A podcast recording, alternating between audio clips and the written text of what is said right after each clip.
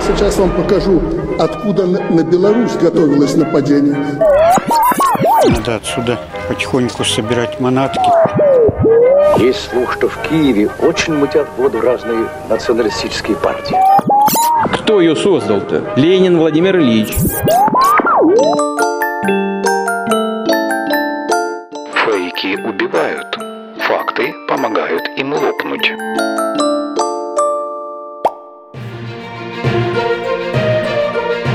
Не 31, а более тысячи лет назад. Когда зародилась украинская государственность и почему Россия извращает историю? На ЛРТ «Факты Украина».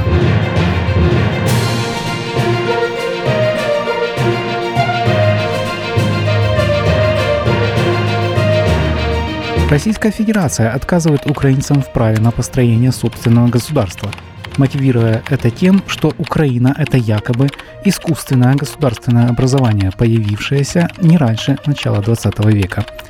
Имеет ли такая риторика реальные научные основания и дает ли исторический приоритет право пересматривать международно признанные границы? Украину придумал Ленин. Как Путин оправдывает военную агрессию – Исторические, или скорее псевдоисторические нарративы – неотъемлемая составляющая современной российской пропаганды, которая имеет целью оправдать агрессивные действия Кремля в отношении своих соседей, прежде всего Украины. Российский президент Владимир Путин в своих публичных речах регулярно выступает с пространными историческими экскурсами – так было и в 20-х числах февраля, когда руководство Российской Федерации пыталось пропагандистски обосновать полномасштабное военное вторжение на территорию Украины. В обращении к россиянам от 21 февраля в связи с признанием так называемых ДНР и ЛНР Путин заявил, что современная Украина была целиком и полностью создана Россией, точнее, большевистской коммунистической Россией. Конец цитаты. Этот процесс начался практически сразу после революции 1917 года, причем Ленин и его соратники делали это достаточно грубым по отношению к самой России способом за счет обособления, отторжения от нее части ее собственных исторических территорий. Конец цитаты. Далее в своей речи хозяин Кремля подчеркнул, что именно Владимир Ленин – это автор и архитектор украинского государства, поэтому Украину следует называть Украиной имени Владимира Ильича Ленина тезис об отсутствии у украинского народа государственности до появления Советского Союза Путин высказывал и в июле прошлого года в своей статье об историческом единстве русских и украинцев. Ее повторяют все прокремлевские эксперты и публицисты. Проводят простой нарратив – оккупация Россией Украины не агрессивная попытка захватить суверенное государство, а восстановление исторической справедливости, ведь Украина, мол, это искусственное и нежизнеспособное образование. В частности, об этом говорится в статье публициста Дмитрия Лысенкова на сайте российского пропагандистского телеканала «Царьград», опубликованной 7 июля. Цитата. Искусственно созданное государство, не имеющее под собой крепких геостратегических фундаментальных устоев, которые не держатся на тысячелетнем бытовом, хозяйственном, моральном и нравственном устройстве, существовать просто не могут, настаивает автор. Именно поэтому, по его мнению, Украина развалилась бы и без внешнего вмешательства, а российская так называемая спецоперация лишь подтолкнула естественный процесс. Такие российские нарративы могут попадать на благодатную почву, ведь до 2014 года многие обыватели в Соединенных Штатах или Европе считали Украину частью России, ставшей отдельным государством вследствие случайного стечения обстоятельств после распада Советского Союза. Украинцев и россиян часто не различали. И сегодня многие иностранцы считают, что до 1991 года Украина не существовала как отдельное государство. Измеряется ли величие государства его возрастом? Следует отметить, что аргументация российской пропаганды абсурдна по своей сути. То, что то или иное государство существует на политической карте мира не тысячу лет, а, скажем, сотню или несколько десятилетий, не означает, что оно является неполноценным и может быть объектом посягательств соседей с более величественным историческим прошлым. История также знает немало примеров, когда оказавшиеся незыблемыми великие империи терпели быстрый крах, а маленькие государства без имперских традиций проявляли недюжинную устойчивость к внешним факторам. абсолютно штучною е, утворенням була Російська імперія свого часу. Совершенно искусственным образованием оказалась Российская империя, о которой говорили в 1917 году сами россияне, что она слиняла в два дня. Эту страну никто не стал защищать, она распалась отмечает украинский историк и публицист Александр Полей. Продолжая. Затем Таким же искусственным образованием был Советский Союз, который никто не взялся защищать, даже сотни тысяч кигибистов, десятки миллионов партийцев. Украина – государство, которое имеет крепкую этническую государственную основу, и она сейчас это доказывает ежедневно. И доводится каждого дня зараз. Кроме того, все государства, входящие в Организацию Объединенных Наций, суверенны, а их границы незыблемы. Посягательство на территориальную целостность суверенного государства – это международное преступление, которое нельзя оправдать никаким восстановлением исторического статуса кво. Россия, как и другие страны ООН, признала независимость Украины и подтвердила незыблемость ее границ, включая Автономную Республику Крым и Донецкую и Луганскую области. Об этом говорилось в договоре о дружбе, сотрудничестве и партнерстве, которое Украина и Российская Федерация подписали в 1997 году. Не только украинцы, но и десятки, если не сотни других народов мира были длительно лишены государственности или обрели независимость по историческим меркам недавно – в качестве примера можно привести Словакию, появившуюся на политической карте Европы 1 января 1993 года после распада Чехословацкой республики. Территория этого государства почти тысячу лет находилась во власти Венгрии. Впервые независимая Словацкая республика была образована в 1939 году и просуществовала до 1945 года. Современная Словакия – это лишь вторая попытка построения независимого словацкого государства. В 2004 году она стала членом Европейского Союза. ВВП Словакии на душу населения по последним данным составляет почти 18 тысяч долларов США, что на 80% больше, чем в России. Значит ли сравнительно непродолжительное существование независимой Словакии то, что любое соседнее государство имеет право захватить его территорию?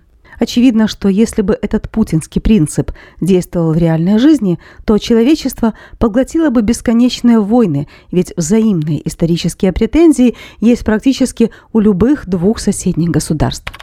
Исторические формы Украины. От русской державы до Украинской республики. Истоки государственности Украины, как и большинства европейских стран, доходят до раннего Средневековья.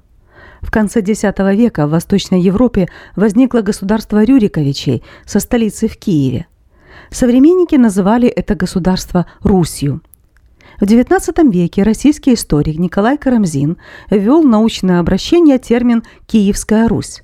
Современная же российская историография придумала формулировку «древнерусское государство» и пытается затереть факт того, что центром формирования этого государства был Киев – Русское государство было основано династией князей Рюриковичей, которая по наиболее распространенной версии имела скандинавское происхождение.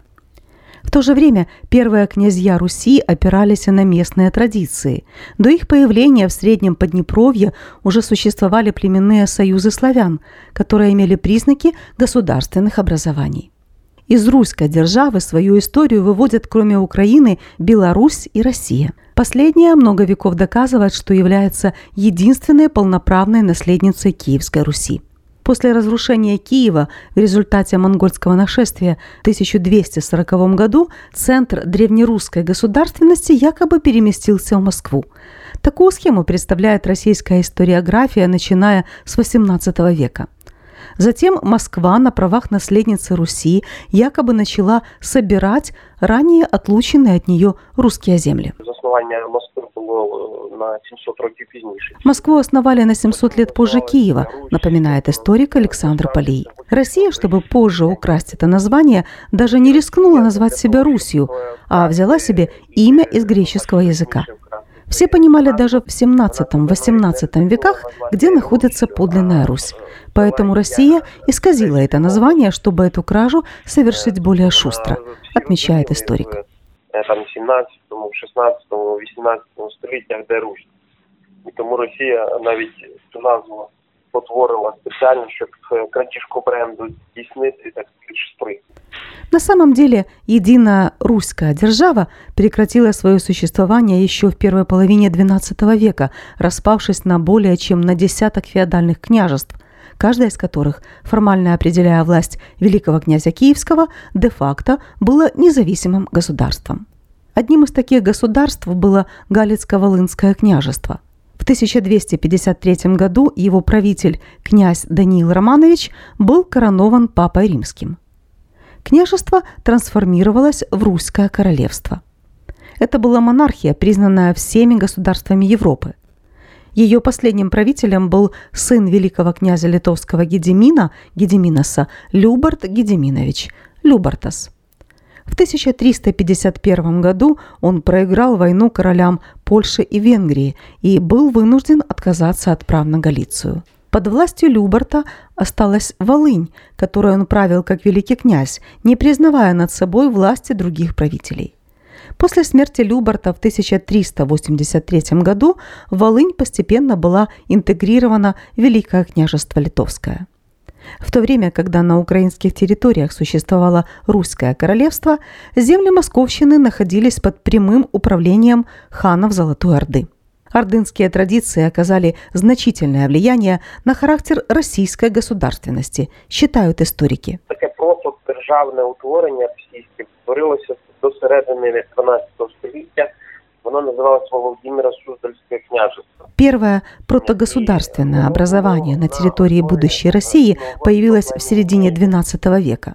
Оно называлось Владимиро Суздальское княжество. Его основу составляло финно-угорское племя Меря. Его возглавляла варяжско-славянская династия, самые молодые сыновья киевских князей. Юрий Долгорукий был самым младшим сыном Владимира Мономаха. Ему достался худший удел. Сначала они пытались влиять на Киев, но были разбиты в трех битвах. Затем Владимиро Суздальское княжество сдалось Орде почти без боя. В феврале 1238 года все Залесье было завоевано монголо-татарами. Лютий місяць 1238 року все залісся було завойовано монголо-татарами. говорит историк Александр Полей. Еще одно русское княжество в Украине, которое продолжило существовать после монгольского нашествия – Великое княжество Черниговское. Последний черниговский князь Роман Михайлович в 1395 году подчинился литовскому князю Витовту Витаутасу, став его наместником. Ранее, после битвы на Синих водах в 1362 году под власть литовских князей отошли Киевщина и Подолье, над которыми до этого господствовала Золотая Орда. На этих землях были образованы полунезависимые удельные княжества – Киевское и Подольское, которыми правили князья из династии Гедеминовичей. Киевское княжество получило наибольший расцвет при правлении Семена Алельковича в 1454-1470 годах. Он расширил границы своего государства на побережье Черного моря. После смерти князя удельное княжество было ликвидировано и стало воеводством в составе Великого княжества Литовского. В 1569 году Великое княжество Литовское заключило Люблинскую унию с польским королевством, образовав новое государство – Речь Посполитую двух народов. При этом украинские земли были переданы польской короне. Новым центром украинской государственности стала Запорожская сечь. Казаки появились в степной части Украины в конце 15 века Это военное сообщество постепенно превратилось в отдельное общественное образование, которое потребовало для себя таких же прав, которые имела польская шляхта. До 1471 року у нас була власна, е, основана на київській владі, київська князівська історія. До 1471 года у нас была собственная, основанная на киевской власти, княжеская история. с 1480-1490-х годов уже начинается казацкая эпоха. Не успела завершиться княжеская эпоха, уже началась казацкая. И казачество длилось вплоть до начала XIX века, до Задунайской сечи рассказывает Александр Полей о непрерывности истории украинской государственности. В конце XVI – начале XVII веков произошел ряд казацких восстаний. Успехом увенчалось выступление гетьмана Богдана Хмельницкого. В 1649 году он заключил Сборовское соглашение с польским королем, предусматривавшее создание автономного государства на территории Приднепровской Украины в пределах бывших Киевского, Черниговского и Брославского воеводств. Хмельницкий ввел на этих землях казацкое устройство, де-факто управляя ими как независимый правитель. Это государство современники назвали Гетьманщиной или Украиной. Именно под названием «Украина» ее обозначали на тогдашних европейских картах. Первоначальное значение термина «Украина» по наиболее распространенной версии – это «пограничная земля». В такой этимологии нет ничего унизительного. Например, название страны Дании, Данмарк, с древнескандинавского буквально переводится как «низменная пограничная земля». По другой версии, Украина означает то же, что край, страна, родная земля. В XII веке Украиной впервые назвали земли Переяславского княжества, граничащие с Половецкой степью. До XVII века так именовали преимущественно лесостепную полосу между Киевом и степным диким полем. Именно в этом регионе сформировалось реестровое казачество. Впоследствии все земли, оказавшиеся под контролем казаков, стали называться Украиной. Назва Росія в кириличному запису вона з'являється на 200 років пізніше, ніж назва України. Да, за різними Название «Россия» в кирилличной записи появляется на 200 лет позже, чем название «Украина», отмечает Александр Полий. Название «Украина» – это 1187 год. И в 1387 году впервые в кириллической записи появляется слово даже не «Россия», а «Русия», но оно и тогда совсем не означало современную Россию, означало транскрипцию греческого названия Руси. єврейської назви. І все. В 1652 году, после победы над польским коронным войском под Батогом, Богдан Хмельницкий начал титуловать себя по Божьей милости гетьманом, фактически отвергнув протекцию польского короля. Однако Гетьманщине не хватало сил, чтобы самостоятельно бороться с Речью Посполитой. В 1654 году Хмельницкий принял протекцию московского князя Алексея Михайловича. При этом его государство сохраняло широкую автономию. Попытки царского правительства ее ограничить привели к ряду московско-украинских войн во время правления преемников Богдана Хмельницкого. В 1667 году Московское царство подписало сепаратное Андрусовское перемирие с Речью Посполитой. Государства разделили территорию Украины по Днепру. Казацкое устройство на правобережье было окончательно ликвидировано в начале XVIII века. Левобережная Гетьманщина со столицей сначала в Батурине, а потом в Глухове просуществовала более сотни лет. Постепенно ее автономия сужалась. В 1764 году российская императрица Екатерина II окончательно ликвидировала должность гетмана. Казацкое административное устройство было отменено только в 1783 году. При этом элита гетманщины, казацкая старшина, была уравнена в правах с российским дворянством. Выходцы из казацко-старшинских родов занимали высшие гражданские канцлеры Александр Безбородько, Виктор Кочубей и военные, генералы-фельдмаршалы Иван Гудович, Иван Паскевич должности в Российской империи. Следующий исторический шанс создать собственное независимое государство для украинцев выпало в начале XX века – После отречения от престола царя Николая II в феврале 1917 года в Киеве была создана Украинская Центральная Рада. В апреле она стала революционным парламентом Украины. Большинство партий добивались автономии Украины в составе Федеративной Российской Республики.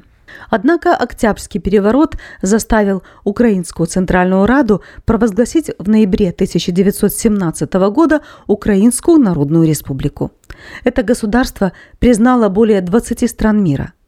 Однако уже в декабре на территорию УНР вторглись большевистские войска, которые 8 февраля 1918 года захватили Киев – Деоккупировать захваченные большевиками территории помогли Германия и Австро-Венгрия, с которыми делегация УНР договорилась о военной помощи. Де-факто под немецким протекторатом была создана украинская держава. Это была попытка установить национальную монархию во главе с гетьманом Павлом Скоропадским, потомком одного из правителей Гетьманщины. Правительство Скоропадского было свергнуто в результате антигетманского восстания в ноябре-декабре 1918 года. Было восстановлено УНР во главе с директорией. 22 января 1919 года Украинская Народная Республика объединилась с Западноукраинской Народной Республикой, которая появилась в ноябре 1918 года на руинах Австро-Венгерской империи. В конце концов, территория УНР была оккупирована большевиками и поляками. Регулярная борьба за украинскую государственность завершилась в ноябре 1921 года. При этом повстанческое движение продолжалось до середины 1920-х годов, а кое-где до начала 30-х. На территории, вошедшей в состав Советского Союза, была создана Украинская социалистическая Советская Республика. До 1929 года она номинально считалась независимым государством. Образование УССР не было прихотью Ленина, как считает Владимир Путин. На тот момент это была единственная возможность удержать украинцев в орбите Москвы, представить, по крайней мере, видимость национальных прав. Во время Второй мировой войны к СССР были присоединены западные регионы Украины. Окончательно территория республики сформировалась в 1954 году после включения в ее состав Крыма. В то же время целые регионы, заселенные украинцами, были включены в РСФСР – Кубань, Восточная Слобожанщина, Стародубщина. Украинская идентичность местного населения была постепенно уничтожена. На референдуме 1 декабря 1991 года более 90% жителей УССР поддержали акт провозглашения независимой Украины. День независимости или День восстановления независимости? В прошлом году президент Владимир Зеленский ввел День украинской государственности – национальный праздник, который отмечается ежегодно 28 июля – Дата празднования совпадает с памятным днем Святого Владимира, князя русской державы. В этот же день отмечают День крещения Украины Руси. Таким образом, введение Дня украинской государственности – это попытка показать прямую линию преемственности разных исторических форм Украины – Руси, Русского королевства, Гетьманщины, УНР и Украинской державы современной Украины – Ранее советник руководителя Офиса президента Украины Алексей Арестович предлагал переименовать Украину в Украину-Русь, чтобы подчеркнуть эту преемственность. Попытка Украины вернуть свою историю вызывает ярость Москвы, у которой в таком случае ускользает из рук идеологическое обоснование аннексии украинской территории. Следующим логичным шагом на этом пути должно быть переименование Дня независимости Украины в День восстановления независимости.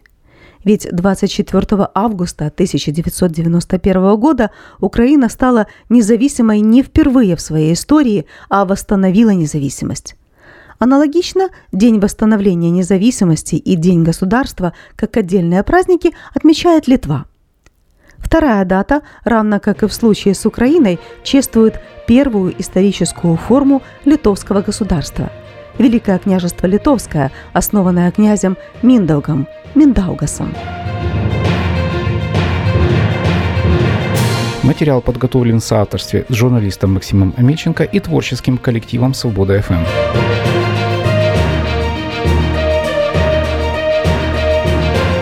Статьи из цикла ЛРТ «Факты Украина» публикуются в рамках международной программы «MediaFit», финансируемой Европейским Союзом для повышения информационной устойчивости регионов Украины.